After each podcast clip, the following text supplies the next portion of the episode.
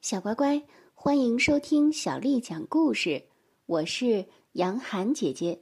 今天，杨涵姐姐要为你讲的是中国经典儿童文学大戏《中国神话故事》，作者是聂作平。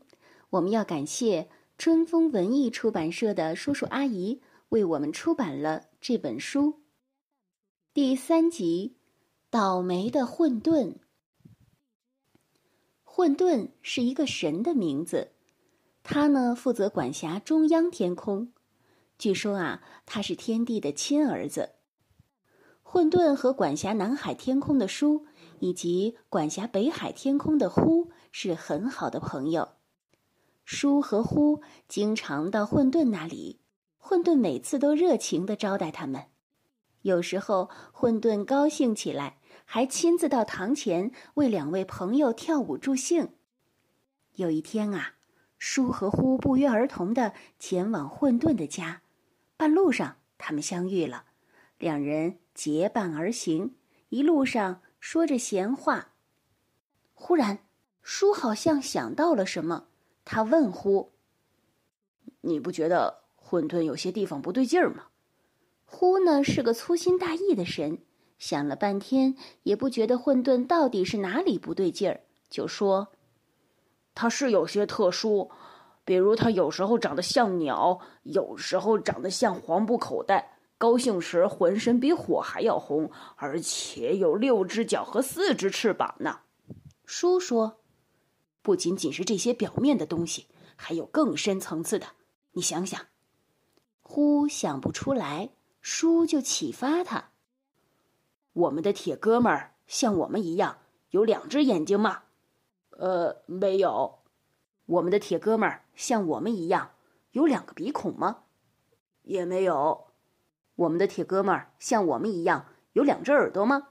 没。我们的铁哥们儿像我们一样有一个嘴巴吗？没有。叔说：“这就对了呀，他没有眼耳口鼻。”七窍连一窍都没有，美景不能看，佳肴不能吃，仙乐不能听。你说他活着还有什么意思呢？呼也觉得这个问题很严重，就问叔该怎么办。叔告诉呼，既然我们早就打算报答混沌，何不为他开凿七窍呢？只要我们两个人协力，就可以办到。我们不是每人都有一把时光之斧吗？就用它来做工具吧。呼高兴的同意了叔的提议。到了混沌家后，两人将这一个打算告诉了混沌。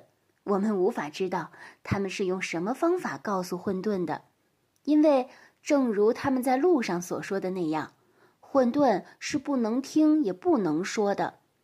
而混沌当即表示同意，并大摆宴席，盛情款待两位恩同再造的好朋友。当天晚上，舒和呼将他们随身带来的时光之斧细细的打磨，整夜都没有休息。第二天天刚刚亮，舒和呼就动起手来。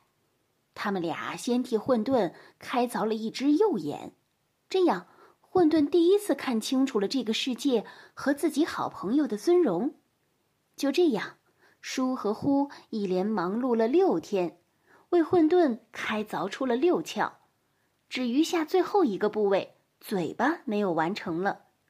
两个人为如此大的事业而欢欣鼓舞，眼看着大功告成。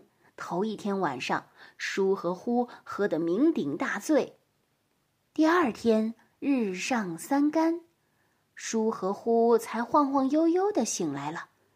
他们眼看时间已晚，便急忙抓紧时间。动手继续凿，到了半夜时分，混沌的最后一窍嘴巴也大功告成了。